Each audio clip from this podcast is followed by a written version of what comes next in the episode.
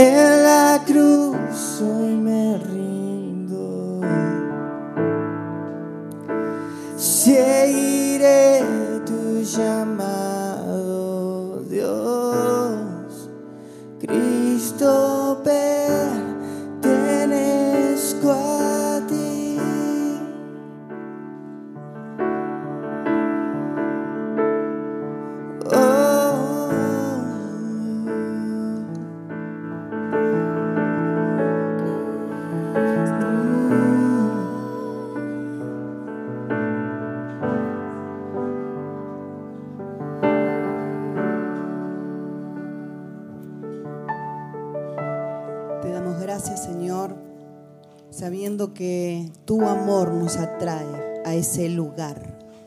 Ese lugar donde estás vos.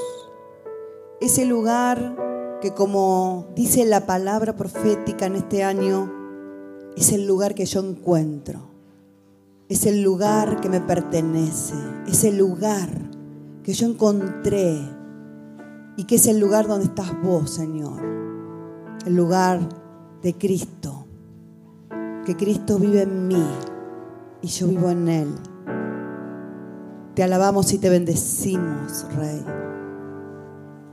Y te pedimos como una vez más que en esta mañana, como sabemos que estás acá en medio nuestro, tu Espíritu Santo es el que habita en medio de la adoración, en medio de la alabanza, nos estés tocando, estés hablando directamente a nuestro corazón, para que esta palabra que va a ser dada comience a transformar cada vida, cada ser y cumpla todo su propósito por el cual en esta hora es dada. En el nombre de Jesús. Amén. Y amén. Gloria a Dios. Le damos un fuerte aplauso a Dios por su amor, por su bondad.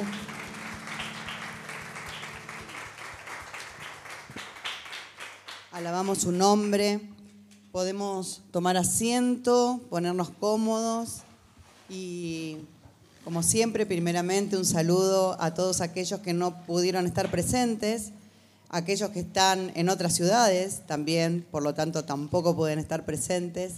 Así que un saludo grande y toda la bendición y reciban la palabra de Dios en este día a través de las redes, a través de la plataforma y del canal de YouTube. Comenzamos nuevamente. ¿Cuántos se acuerdan en dónde estamos con la serie? Los empecé haciendo trabajar, ¿eh? ¿Cómo? Ah, muy bien. la parte 7 de qué cosa? Muy bien, la vid verdadera. Y los chicos también pueden intervenir, porque yo sé que los chicos están con todo, con, con esta palabra, ¿sí? Y ya conocemos muy bien, digamos, todo el pasaje, así que como les dije, eh, el domingo anterior, no el anterior, lo leí todo de nuevo, lo conocemos. Así que nos vamos a centrar nuevamente en el verso 16, que les dije que era muy, eh, como muy nutritivo, ¿no? Como para sacarle bastante jugo. Y en este verso, eh, ve- versículo que vamos a trabajar hoy, el título que, que le puse es Vayan y hagan, ¿no? Me gustó ese título para definir un poco lo que vamos a tratar hoy. Y les voy a repasar un poquitito lo que hablamos el domingo pasado, muy así por arriba, ¿no? Que es que Jesús nos eligió, Él nos eligió a nosotros, no nosotros lo elegimos a Él, Dios nos eligió a nosotros, nosotros no lo elegimos a Dios desde la eternidad. ¿Para qué? Dice que para que vayamos llevando fruto y que ese fruto a la vez permanezca. ¿Sí?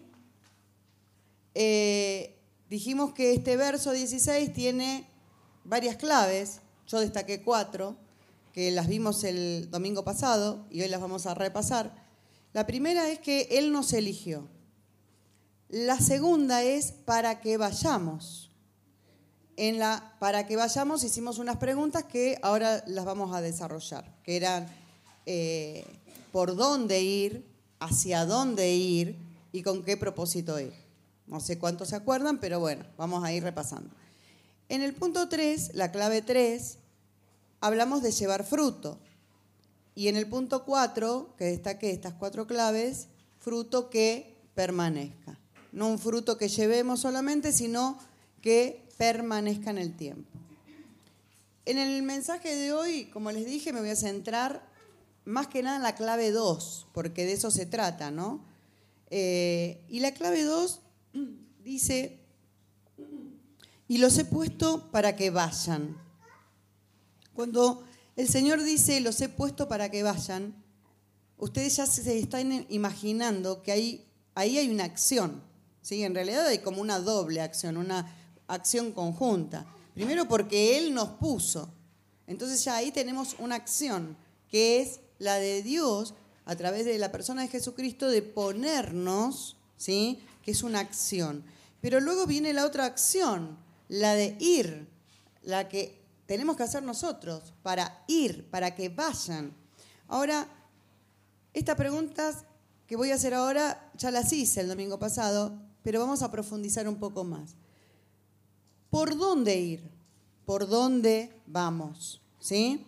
Para todos aquellos que logramos comprender algo, porque no podemos decir que comprendemos todo, absolutamente todo, sino algo, ¿no? De esta verdad, esta verdad revelada a través de Jesucristo, pero revelada por Dios desde los comienzos, ¿no? Vamos por el camino que Dios nos preparó. Dios nos creó, Dios nos amó, nos formó, nos dio ese aliento de vida que dice la palabra, y a partir de ahí nosotros comenzamos a vivir, a desarrollarnos, a crecer, como hablamos también el domingo pasado, a madurar, a llevar una vida. Pero cuando estamos en el camino de Dios, muchos a lo mejor no conocen esto y van viviendo en la vida como pueden, ¿no? A los tumbos.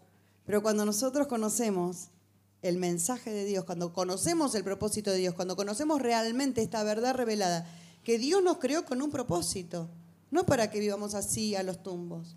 Entonces, cuando nosotros estamos en esa verdad y en ese propósito, conocedores de eso, caminamos por dónde? Por el camino que Dios nos preparó. Entonces ahí está la respuesta a esta pregunta. En el versículo 16, en el cual nos estamos enfocando, nos enseña primeramente que fuimos elegidos. Y como ya lo hablamos, esto no fue por merecimiento. No fue porque fuimos bonitos, bonitos, ¿no? Sino que Dios nos eligió por amor. Muchos, ¿por qué aclaro esto? Porque a veces hay una confusión. Yo he escuchado en los años 35 para 36 más o menos que tengo en el Evangelio, he escuchado personas que eh, me han dicho, la verdad que hay mucha gente que tiene muchos pecados, pero yo mm, no tengo pecado. Primero, bueno, no, no, conoce la palabra, porque la palabra dice que por cuanto todos pecaron, ¿no? Entonces, yo no tengo pecado, yo no tengo, claro, a lo mejor esta persona creía que pecado es robar, matar solamente. Entonces, no tengo pecado. Entonces, como que Dios me eligió porque yo soy una buena persona, ¿no? ¿Cuánta, eh, ¿Cuánto error en ese concepto? ¿Por qué? Porque Dios nos eligió, aún siendo pecadores, que todos somos pecadores, no hay uno que se pueda salvar, solamente Jesucristo y por eso la muerte no lo pudo contener. La muerte es como que lo tuvo que expulsar porque él no tenía pecado y son las leyes por las cuales nos regimos. Entonces, no fuimos elegidos por Dios porque lo merecíamos, porque éramos bonitos, porque nos ganamos algo, no existe eso, ¿sí? Sino que simplemente es por el amor de Dios, porque Dios nos ama como hijos, muy amados, ¿sí? Y si Él nos eligió y nos puso a andar por su camino, no es por casualidad, no es porque sí, no es porque, bueno, sí, acá te pongo el camino y anda. No, tiene planes. Están todos diseñados, dice la palabra, de antemano, desde la eternidad, desde antes de la creación de todo. Ya estaban los planes. No fue algo hecho así nomás. Y cuando miramos los cielos, cuando miramos el lago que tenemos acá, una maravillosa creación, cuando miramos los cerros, las montañas y todo lo que tenemos acá en Bariloche, que es ¿no? para muchos envidiable, eh, realmente podemos decir la creación es perfecta. La creación, cuando miramos un animalito, un ave, cualquier, o sea, una flor, ¿vieron la palabra cuando habla de la flor? ¿no? El domingo pasado hablamos de la flor. Esa creación tan, tan espléndida, ¿no? tan, tan perfecta, con esos colores, con, con ese brillo. Y esto nos muestra que nuestra existencia, todo esto que les estoy hablando, nuestra existencia en este mundo no es producto de la casualidad, sino que Dios tiene ese plan diseñado de antemano, diseñado en forma especial, minuciosamente y cuidadosamente para nosotros. Ahora el tema es, ¿vamos por ese plan? ¿O queremos seguir caminando por nuestro placer o por nuestro capricho? ¿Por dónde estamos yendo? Hoy en día muchas personas viven desperdiciando su vida en cosas completamente vanas, vacías, vacías de contenido real, sin saber que muchos no saben que hay un propósito, que hay un propósito que es un propósito divino, ¿no? Que está ahí, preparado, señalado. Mucha gente no lo sabe.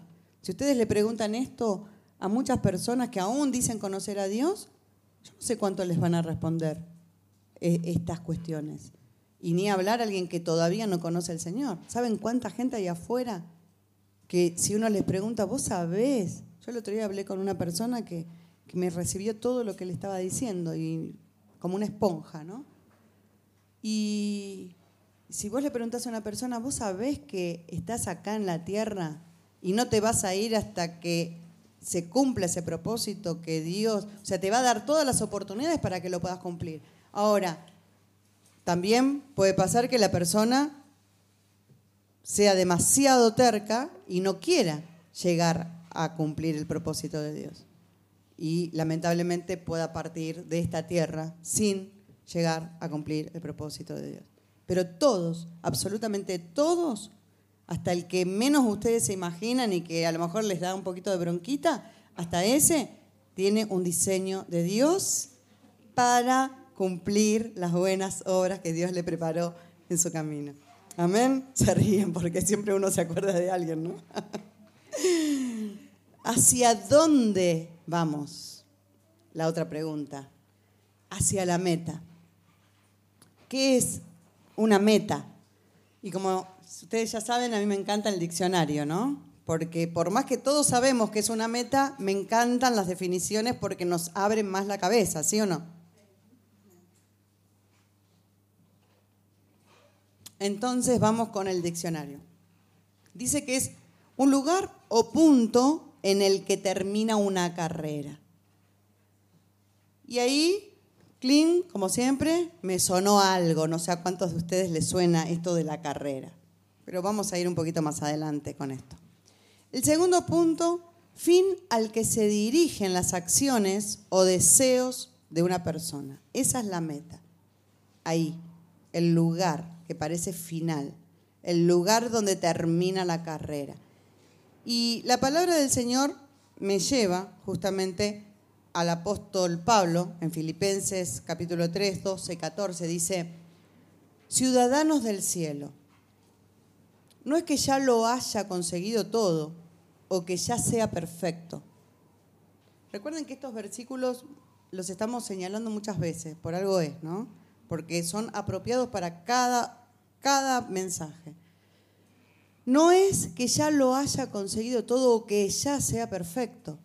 Sin embargo, sigo adelante esperando alcanzar aquello para lo cual Cristo Jesús me alcanzó a mí. Hermanos, no pienso que yo mismo lo haya logrado ya. Más bien una cosa hago, olvidando lo que queda atrás y esforzándome por alcanzar lo que está adelante. No se distraigan, porque la palabra de Dios no es para distraerse. Sigo avanzando hacia la meta.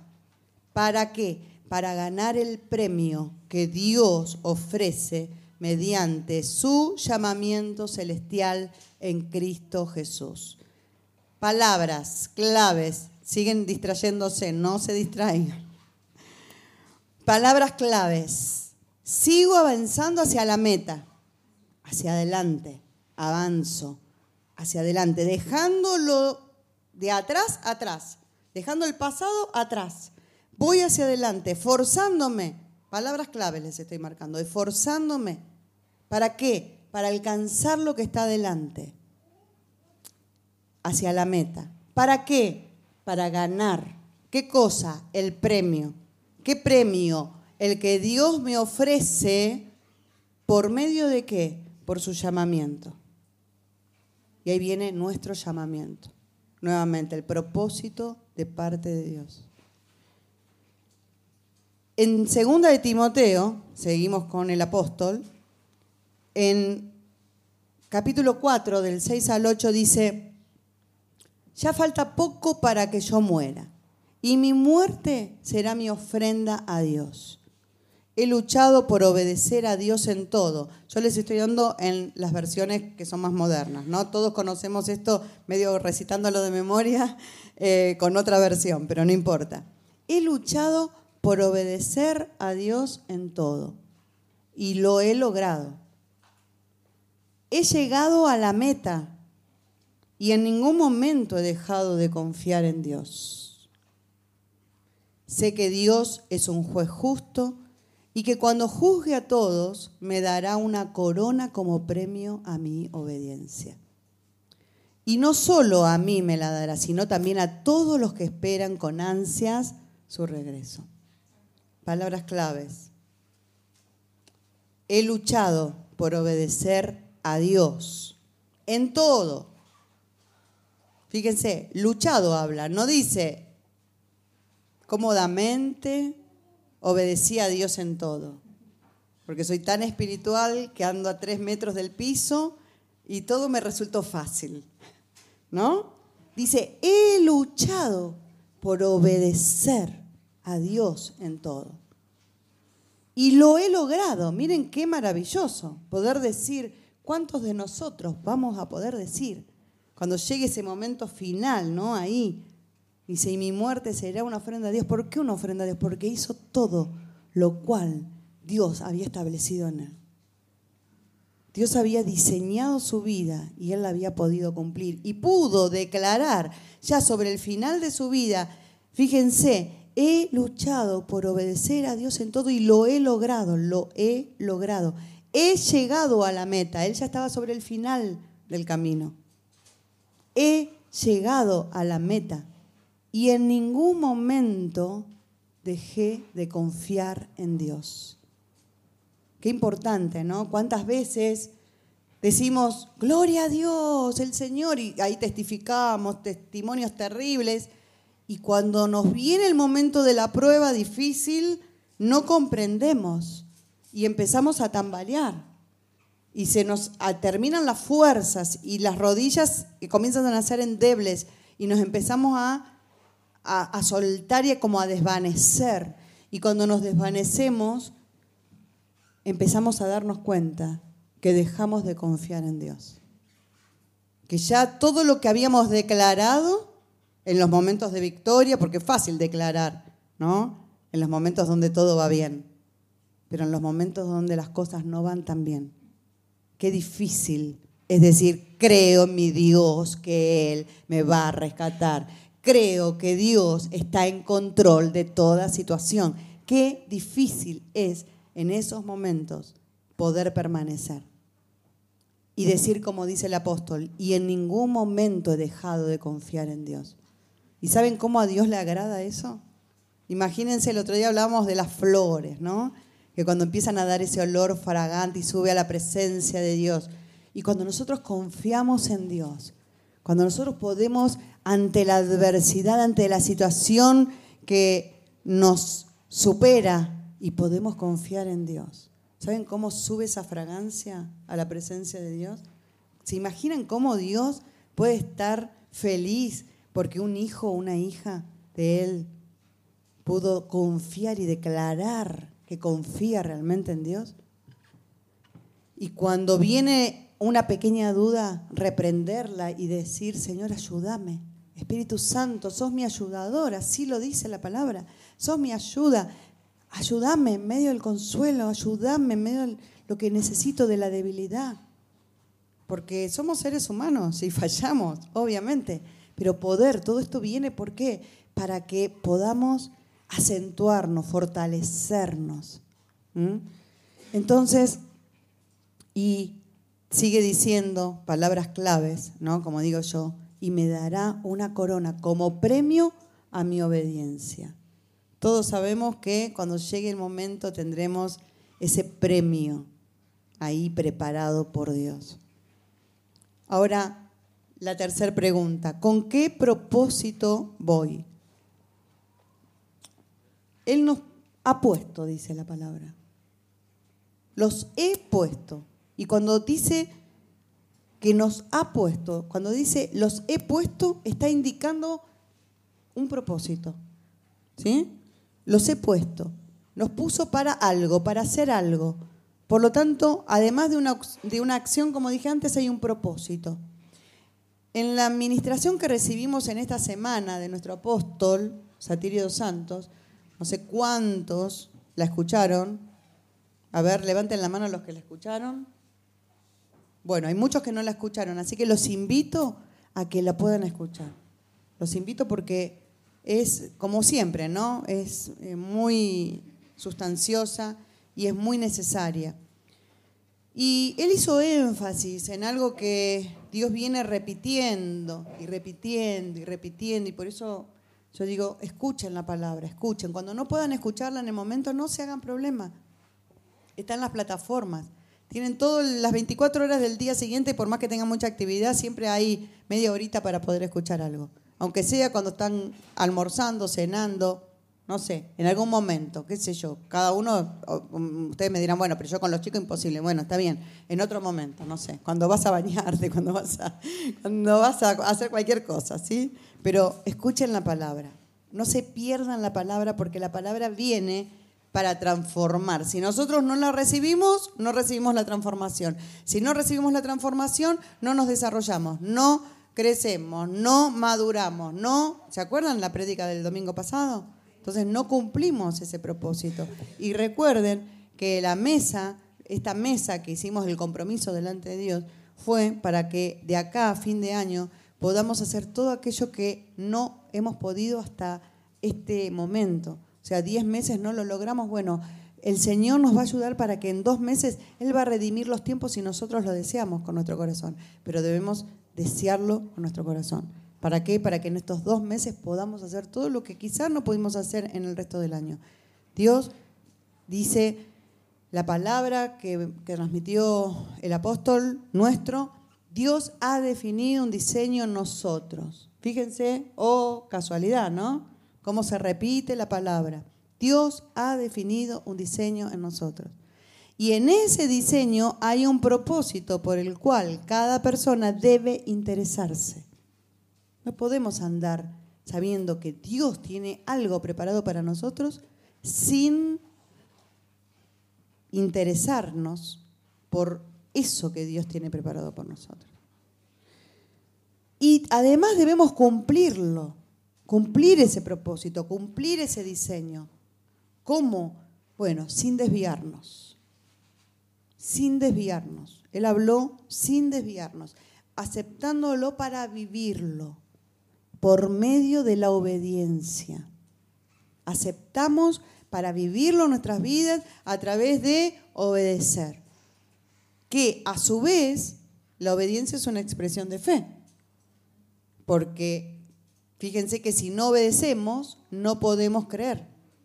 Una cosa lleva a la otra. O sea, quise decir al revés, porque obedecemos es que queremos. porque creemos, estamos obedeciendo. ¿Se entiende lo que quise decir? Porque me salió al revés cualquier cosa. Entonces, porque creemos, obedecemos. Si no creemos, obviamente no podemos obedecer, porque el que no cree, ¿qué va a obedecer? Algo que no cree. Entonces, primeramente debemos creer, para luego poder obedecer. Cuando Jesús dice, yo los he puesto para que vayan, eh, hay una palabra griega acá que se traduce como el puesto, da una idea de constituir a una persona para un cargo de importancia. O sea que no es un simple los he puesto, es que Jesús nos pone para hacer una acción, digamos, nos da un cargo de importancia.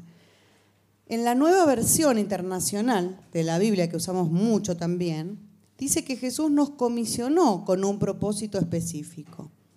Y dice, y los comisioné, o sea, es otra traducción, ¿no? Pero da la idea los he puesto, como los puse para algo de importancia, no los puse para cualquier cosa, los puse para comisionarlos. Los comisioné para que vayan y den fruto y ese fruto permanezca. Es el mismo versículo, pero desde otra versión, porque a través de las traducciones se van haciendo diferentes eh, conceptos, dándole el sentido a la oración. En este sentido, Jesús no solo que nos eligió, sino que también nos comisionó. Y ahí viene la cuestión, digamos, el nudo de la cuestión y la importancia de los he puesto para que vayan. Nos encargó una misión especial, una tarea donde el uso de todos nuestros dones espirituales y habilidades encajan en el área en el cual Dios nos ha llamado, en ese llamado. O sea, Dios preparó las buenas obras para que andemos en ellas. Dios diseñó una vida perfecta y espectacular para cada uno de nosotros. Él tiene el diseño preparado de antemano. Después te creó, ¿no? Viene tu vida. Por eso no hay nadie que pueda quitar tu vida, porque está en sus manos. Cuando un bebé nace o cuando no nace, está en las manos de Dios.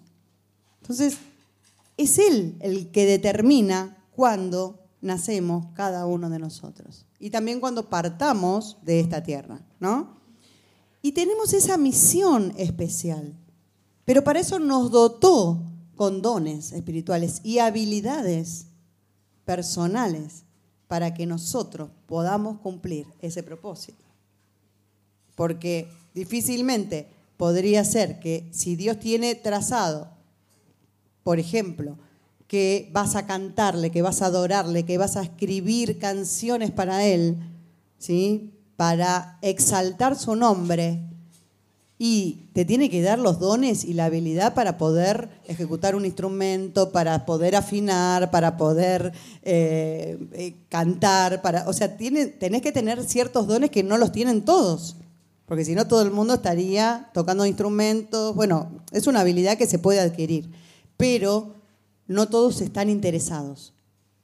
O sea, todo el mundo puede llegar a tocar un instrumento, pero no todos les interesa tocar un instrumento. Entonces, ahí está el don de Dios. Ahí está la habilidad de Dios, lo que Dios te puso para hacer la tarea que Él quiere que vos desarrolles. Esa tarea que encaja perfectamente de acuerdo a nuestro llamado. ¿Se entiende? ¿Cuál es el don y la habilidad que Dios puso en tus manos? ¿Lo vamos a desarrollar como corresponde? ¿Lo vamos a hacer crecer? ¿O lo vamos a dejar, como dije el otro día, en un frasquito, ahí en una repisa, guardadito? ¿Lo vamos a desarrollar? Por tanto, si somos obedientes a la voluntad de Dios, podremos ser sensibles a su llamamiento. Pero fíjense que una cosa va llevando a la otra. La necesidad de ser obedientes. ¿Para qué? Para poder escuchar la voz de Dios. Para poder ser sensibles a ese llamamiento, un llamamiento que nos mande cumplir ese propósito especial en nuestras vidas. Para eso también de- debemos ser capaces de entender el llamamiento y encontrar nuestra verdadera vocación en el camino de Dios. Todos tenemos esa vocación, ¿no? Eso que Dios despertó en vos, esa habilidad que tenés, esos dones que tenés, no son cualquier cosa. Dios te los dio para cumplir su propósito. No los dejes en una estantería, no los dejes en una repisa, no los dejes en un mueble. Comenzá a activarlos, porque todos, todos, absolutamente todos, los niños ya tienen los dones que Dios derramó y ellos lo reciben y ya desde muy niños comienzan a activar muchas veces esos dones y esas habilidades. A veces nos sorprendemos, pero nos sorprendemos porque no creemos, porque si entendemos todas estas cosas no nos sorprenderíamos tanto, ¿no? Y mi pregunta, ¿crees que sos capaz de entender el llamamiento que Dios hizo a tu vida? Por lo cual te dio justamente esa vida para que vivas en esta tierra encontrando tu verdadera vocación en el camino de fe. Porque volvemos a lo mismo. No estamos por casualidad. No estamos porque está bien, nacimos y vivimos y hacemos lo que queremos y nos divertimos y qué linda la vida. Esa no es la vida, porque los que tenemos más años sabemos que en algún momento, si vivís así, pensando así, te vas a pegar un tropiezo y ese tropiezo no va a estar bueno. ¿Sí? Un ejemplo de esto se da en el apóstol Pablo nuevamente. Tenemos ahí el apóstol Pablo de lujo, ¿no? En todas estas series. Quien recibió su, llamamiento el mismo día de su conversión. La conversión de Saulo. Saulo aún andaba, lanzaba, perdón, amenazas de muerte contra los discípulos del Señor cuando fue a ver al sumo sacerdote. Allí le pidió cartas para las sinagogas de Damasco para que en caso de hallar a hombres o mujeres de este camino los pudiera llevar presos a Jerusalén. ¿no? Todos sabemos que él se dedicaba a perseguir cristianos, ¿no? Y ya cerca de Damasco lo rodeó un, podero- un poderoso haz de luz que venía del cielo. Una situación divina. Un haz de luz que venía del cielo. Y que lo hizo rodar por tierra mientras oía una voz que le decía, Saulo, Saulo, ¿por qué me persigues? Y él le contestó, ¿quién eres, Señor? Y la voz le dijo, yo soy Jesús, a quien tú persigues. Dura cosa te es dar de coces contra el, aguijón. Él temblando de temor dijo, Señor, ¿qué quieres que yo haga? Y el Señor le dijo, levántate y entra en la ciudad, allí se te dirá lo que debes hacer. Cuando Dios envió al discípulo Ananías a orar por Pablo, le reveló que tenía un propósito especial con su vida. Y un poquito más adelante, en este mismo capítulo, dice, y el Señor le dijo, ve allá. Él es para mí un instrumento escogido.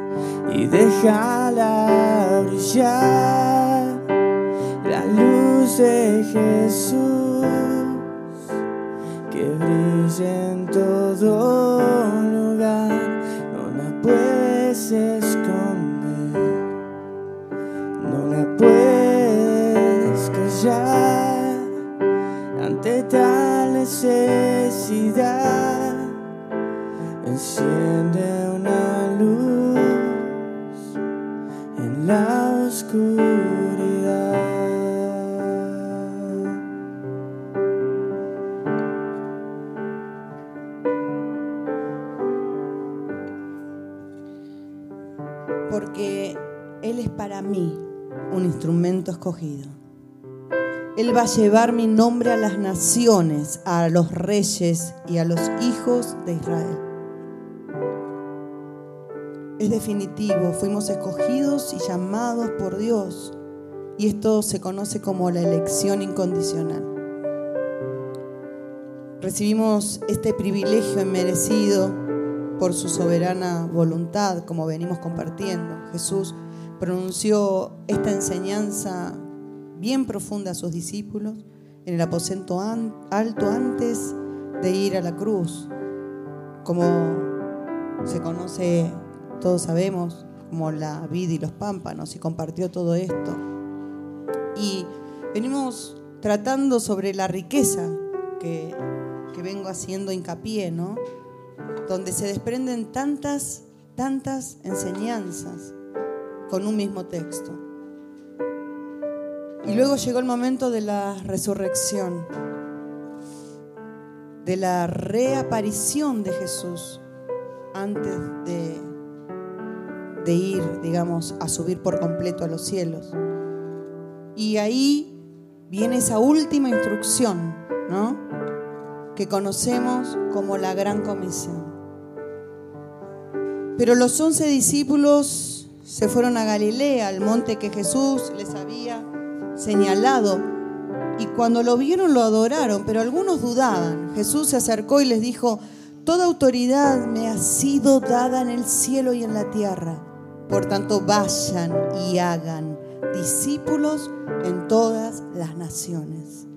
Y bautícenlos en el nombre del Padre y del Hijo y del Espíritu Santo. Enséñenles a cumplir todas las cosas que les he mandado y yo estaré con ustedes todos los días hasta el fin del mundo.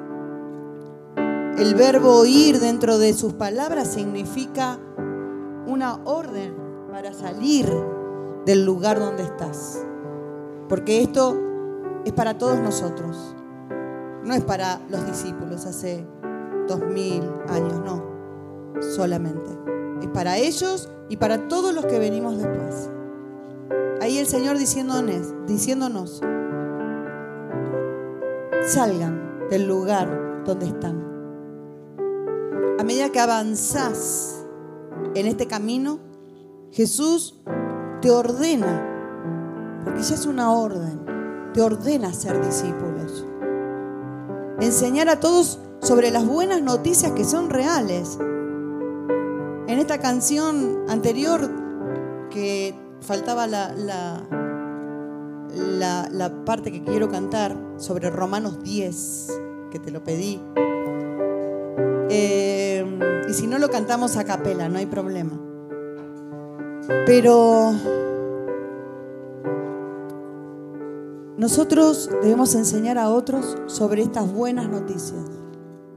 Las buenas noticias que vivimos cada día en nuestras vidas. Nosotros las vivimos, ¿por qué no las vamos a compartir con aquellos que no conocen? Esta canción que recién estábamos ahí escuchando los tonos y que David cantaba, hay tanta oscuridad, ¿no? Afuera. Hay tanta necesidad afuera. Ahí, nomás, ahí en la calle. Quizás tenés un negocio, quizás estás trabajando en una oficina, en diferentes lugares, no importa dónde estés. Siempre hay un momento. Y no digo que en medio del trabajo te pongas a hablarle a una persona, salvo que el Espíritu Santo te lo marque y que sea muy del Espíritu Santo, porque si no vas a tener problemas. ¿sí? Pero hay momentos, hay momentos donde el Espíritu Santo te marca y te dice, dale, háblale, te dio justo el pie la persona, una palabra que te activó y le tenés que hablar. No te detengas porque pienses, me tengo que ir, porque si no, no llego, porque esto, porque porque son todas excusas. Nada hay más importante que predicar la palabra del Señor. Nada hay más importante que plantar esa semilla que el otro día hablamos, que tenemos muchas veces en las manos, en los frascos y que no produce fruto. Nada, nada. Enseñarles a creer en Dios. Enseñarles a seguir a Jesús. Así como te enseñaron una vez a vos, seguramente, por lo menos a mí, me lo enseñaron, no sé ustedes. Confiando en Él y viviendo en Él, porque de eso se trata, de tener una nueva vida y una nueva forma de vida. Esto no es una religión. No prediquen religión porque no van a lograr nada. Muchas veces se dice, ay, te invito a mi iglesia. No, háblale primero de Cristo. No le invites a la iglesia. Háblale de Cristo y después solito o solita va a pedirte más. Pero háblale de Cristo. Eso es lo más importante. Compartí tiempos, anda a tomar un café, invítala o invítalo a algún lugar y aprovechar los momentos para hablarle, para que pueda aprender sobre la nueva manera de vivir conforme a las enseñanzas de Jesús. La gran comisión se trata de uno de los pasajes de mayor significado en la Biblia y de importancia. Primero porque en esta se registra el último mandato de Jesucristo, el último. Es como antes de irse dijo, hagan esto, pero háganlo. Es una orden, no para que digan, bueno, si quieren lo hacen. No, hagan. Segundo, porque justamente se trata de un llamado que Jesús nos hace a todos, a todos, absolutamente a todos. No a mí que Dios me llamó para pastorear, levantar una iglesia junto con mi esposo, pastorear. Ahora me toca predicar, antes no lo hacía tanto. Me, escudaba un poco en él. Yo hacía otras tareas, ¿eh? que conste. Pero no, no es solamente para algunos, es para todos. Yo comencé predicando con mis clientas. Y cada vez que iba a una casa con una clienta, además de pasarla bárbaro eh, y ganar mucha plata, eh, la llevaba a la iglesia después. Porque primero le predicaba, ¿no? Pero después venía el momento donde me decía, ay, pero ¿y dónde vas vos? Ay, ¿no me llevas? Entonces iba y hacía el tour, ¿no? Empezaba por un lado, por el otro, y ahí iba para la iglesia. Y ahí llevaba la gente. Y después venían los bautismos y en los bautismos con Diego teníamos, llegamos a tener 14 personas que se bautizaban por la tarea que hacíamos nosotros. O sea, ir y predicar solamente. El Espíritu Santo te ayuda, porque Él te dice a dónde tenés que ir, pero tenés que estar activo. Si vos no escuchás la voz de Dios, va a ser muy difícil que, que puedas activar. Entonces lo primero, vieron que lo primero que empezamos a hablar sobre la vida y los pámpanos y estar bien conectados, estar en intimidad, estar en esa relación con Dios, porque después viene todo esto. No es por nada. Primero la relación con Dios, la intimidad con Él. Y después dice que el verbo ir, o es un verbo, indica movimiento. Ir indica movimiento. ¿Qué quiere decir? Moverse hacia un lugar determinado, tener una dirección determinada, o llegar a un sitio, dirigirse a estar presente en un lugar. Eso es ir, ¿no? Jesús diciendo de una forma muy clara que nos pongamos en movimiento. Cuando nos dice, vayan, nos está diciendo, pónganse en movimiento. Y compartamos al ir en movimiento esas buenas noticias que tenemos y que vivimos seguramente cada uno de nosotros acerca de la salvación para toda persona. todo aquel que obedece este mandato específico del Señor, le aseguro, esto, esto se lo digo yo por experiencia, le aseguro que va a sentir un cambio espiritual en su vida. ¿Cuántos experimentaron, como les digo, esa, ese gozo que es inexplicable cuando terminan de predicar una persona que el Espíritu Santo les mostró? ¿Cuántas manos se... Yo sé que hay muchas. Bien, ahora sí me gusta más. Bien, hay muchas manos. Bueno, aquellos que no lo experimentaron, empiecen a pedirle al Espíritu Santo. Díganle, Señor, yo hoy escuché esta palabra. Quiero que vos hagas lo que me dijiste, que actives en mí todos los dones y que yo tenga ese, esa necesidad de hablarle a aquellos que tengo al lado. Pero no cualquiera, ¿eh? Porque Dios te pone las personas. Porque a lo mejor, como decíamos el otro día, la semilla, esa semilla todavía no está en el tiempo, en el, con el clima apropiado, con las condiciones propicias para comenzar a germinar. Entonces ahí, por ahí ni vale la pena porque no está en las condiciones. Pero sí, es como querer plantar una semilla en medio de esas condiciones, va a quedar ahí.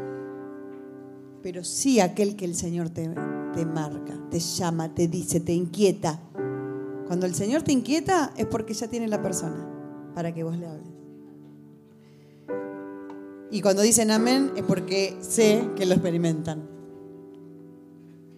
Después que el Señor Jesús habló con ellos, fue recibido en, en el alto cielo y se sentó a la derecha de Dios. Ellos salieron entonces y predicaron por todas partes y el Señor los ayudaba confirmando la palabra con las señales que la acompañaban. Fíjense, palabra clave, el Señor los ayudaba, confirmando la palabra. ¿Eh? Ellos, dice que salieron y predicaron. ¿Sí? Ellos, fíjense, el versículo 20, acá, de Marcos 16. Ellos salieron entonces y predicaron por todas partes. Salieron y predicaron, hicieron lo que tenían que hacer, la acción. Y el Señor los ayudaba. Dios no te deja solo. Él confirma su palabra a través de señales y prodigios. Cuando vos sueltes la palabra a otra persona, no dudes, porque eso se va a cumplir. Si vos le decís a una persona, mirá, yo te hablo de Jesús, vas a tener la experiencia de tu vida, Proba a Dios. Decile al Espíritu Santo a Dios, como le quieras decir, decile, Señor, si vos querés hacer algo conmigo, hacelo. Y ustedes le pueden dar ese desafío a la persona para que esa persona lo haga. Y les aseguro que el Espíritu Santo los va a avalar, porque las señales se van a cumplir. Y después la persona los va a llamar y va a decir, ah, pasó tal cosa, ¿no? No temas hacer lo que Dios preparó para tu vida. No temas en andar en el diseño de Dios. No temas en caminar por el camino que Dios te puso por delante. Cuando hables con las personas y les prediques el Evangelio, el Señor te va a ayudar a través del Espíritu Santo. No temas. Él te va a confirmar la palabra con las señales que dice acá que te acompañarán. Y por haber obedecido el mandato del Señor, alcanzarás ese cambio espiritual potente en tu vida. Fuimos llamados para llevar el Evangelio a toda persona. Y esto no es una opción, es un deber. ¿Mm? Muchas veces cuando Dios nos llama para una tarea específica, nos creemos incapaces. Y desconocemos realmente, al sentirnos incapaces, incapaces de seguir el llamado, incapaces de, cumplir el propósito de Dios, es porque desconocemos quién es el Dios a quien servimos. Si no, no nos sentiríamos incapaces. Porque Él no se equivoca. Y si te eligió y ya tiene preparado todo para vos, es porque su plan es perfecto. Entonces, ¿por qué vas a desestimar lo que Él hizo en tu vida o lo que Él quiere hacer en tu vida. Que Él ya lo hizo, el tema que nosotros lo estamos viviendo quizá en este tiempo. Hay por lo menos tres principios de la naturaleza de Dios que hace a un lado todas las excusas y preguntas que podríamos hacer cuando Él nos llama. La primera, Dios es amor y su voluntad es siempre la mejor para mí.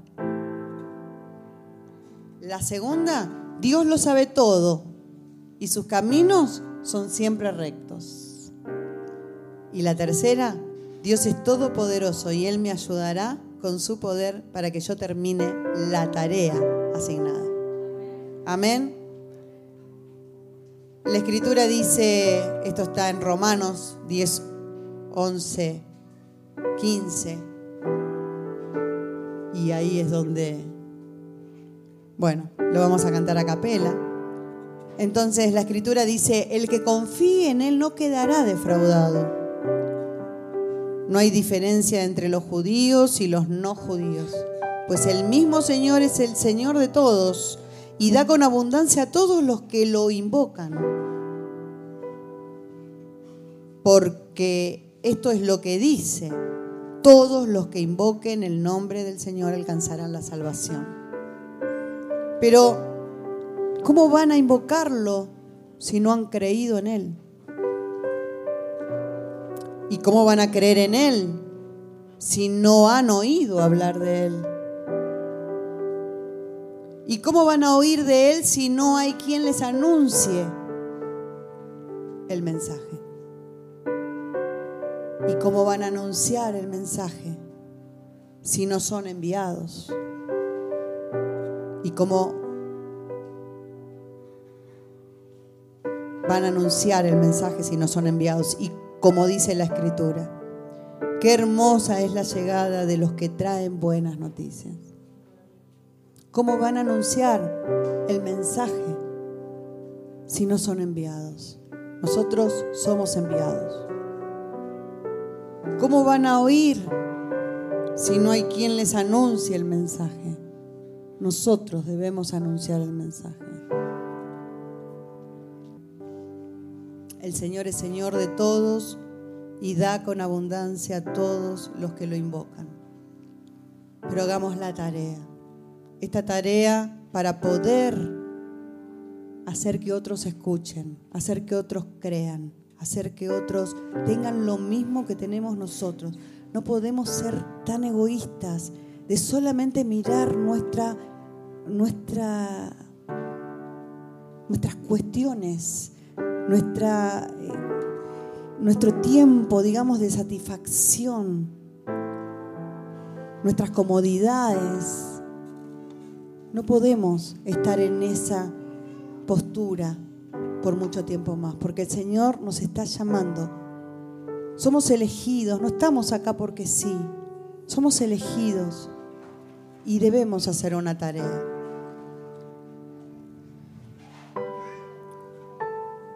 Les voy a remarcar para concluir, en Hechos 9:15 dice, Él es para mí un instrumento escogido.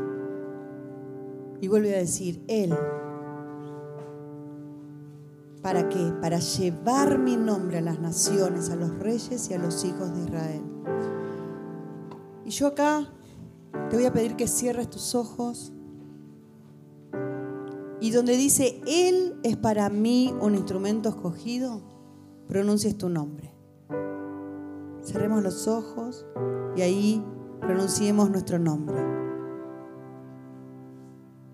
Ahí, tu nombre. Los ayudo.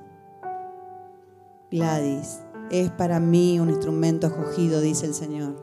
Amén. ¿Para qué? para llevar mi nombre a las naciones, a los reyes y a los hijos de Israel. Pone tu nombre. Sos para Él su instrumento escogido para llevar su nombre a las naciones, a los reyes y a los hijos de Israel. Señor, te damos gracias por este tiempo entendiendo que tu palabra está primero en nuestras vidas.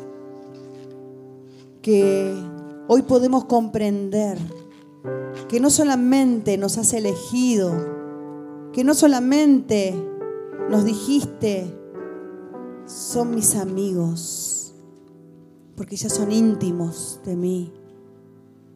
Que no solamente eso, sino que también nos diste una misión por hacer.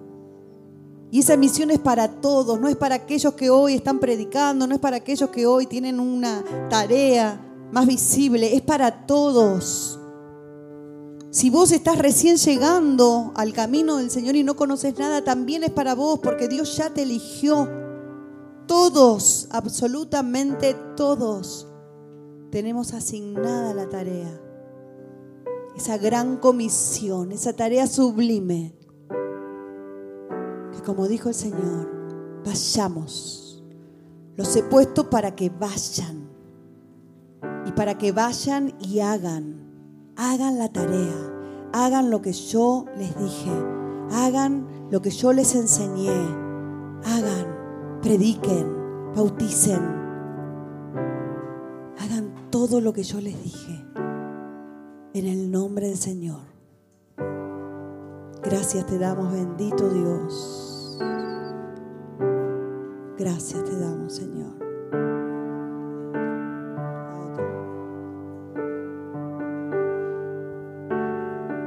Y ahora todos juntos vamos a cantar también otra canción que tiene que ver con este mensaje para sellar este tiempo de la palabra.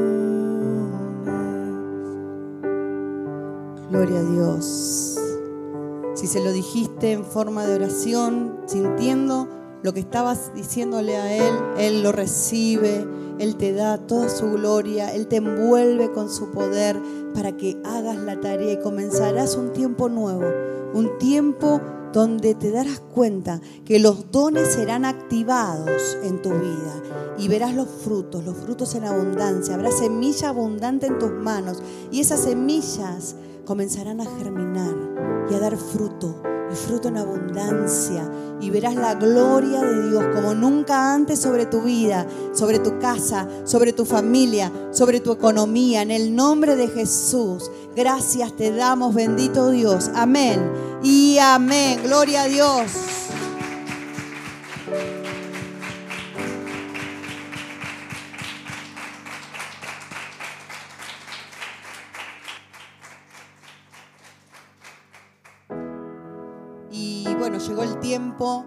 De darle a Dios. Muchas veces se hace antes, pero preferimos en, este, en esta etapa de hacerlo después de la palabra. Quizá como un momento de darle la gloria a Dios por la palabra, darle esa confirmación a través de una ofrenda de amor que le doy a Dios por la palabra recibida. Y por supuesto los diezmos, las ofrendas especiales, los cumplimientos de promesas. Así que la invito para eso a Nadia que nos va a ministrar por el tiempo de la ofrenda.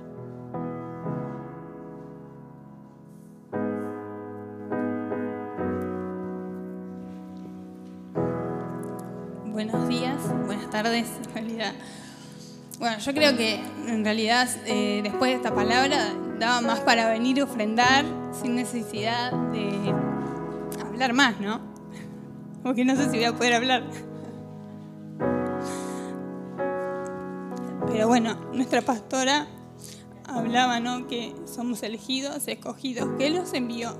Y eso significa que Él está con nosotros, que Él está todo el tiempo pasemos las situaciones que pasemos, como decía también, el que vamos a pasar situaciones, vamos a pasar aflicciones.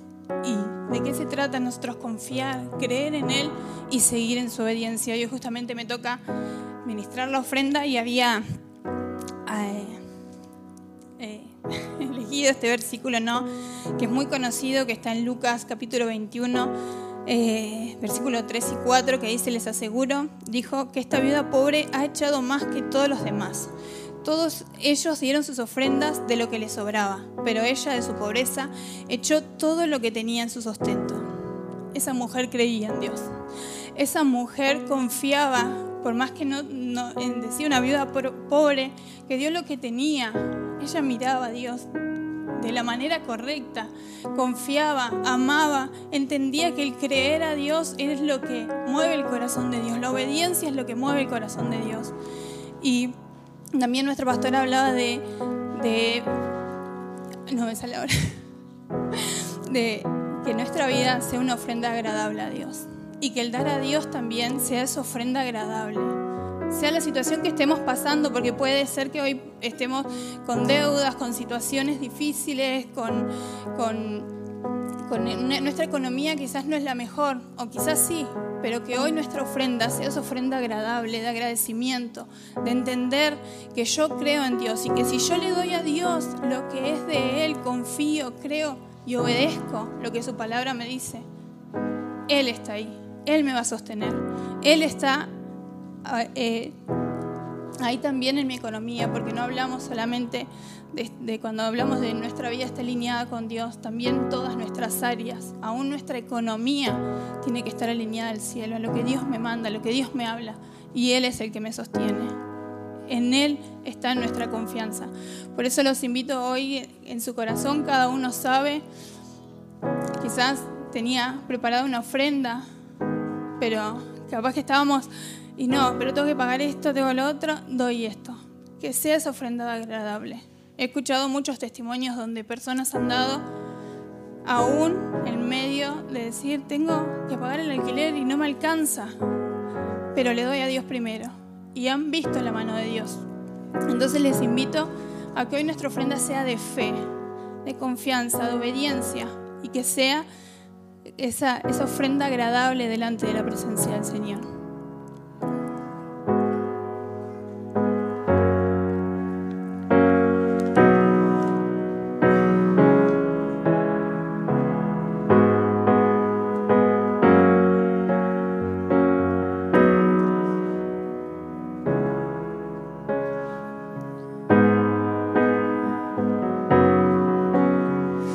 Pueden ir pasando Y cosas probé, con fuego jugué sin tu amor. Más tú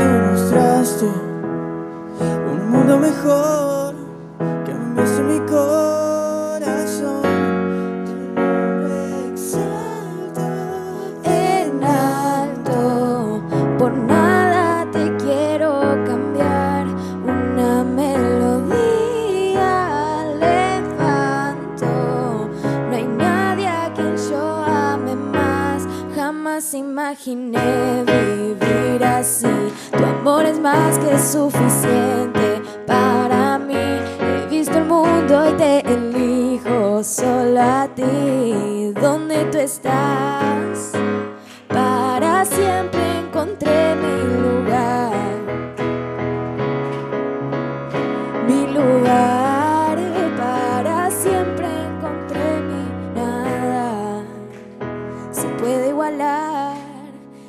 tan real este amor, es irresistible estar junto a ti. No puedo vivir sin ti, Dios. Tu nombre exalto en alto. Por nada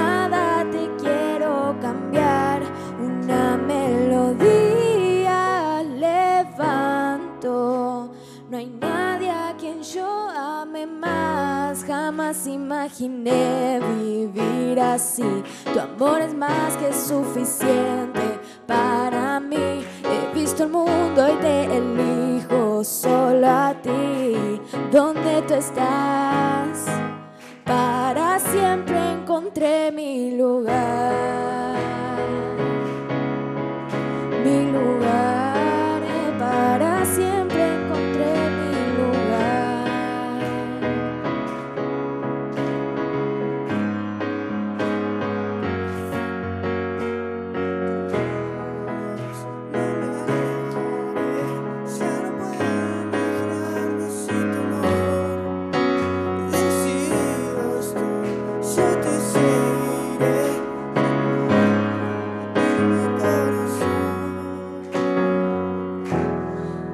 Gracias Señor te damos. Gracias por esta hermosa mañana, de haber recibido esta palabra.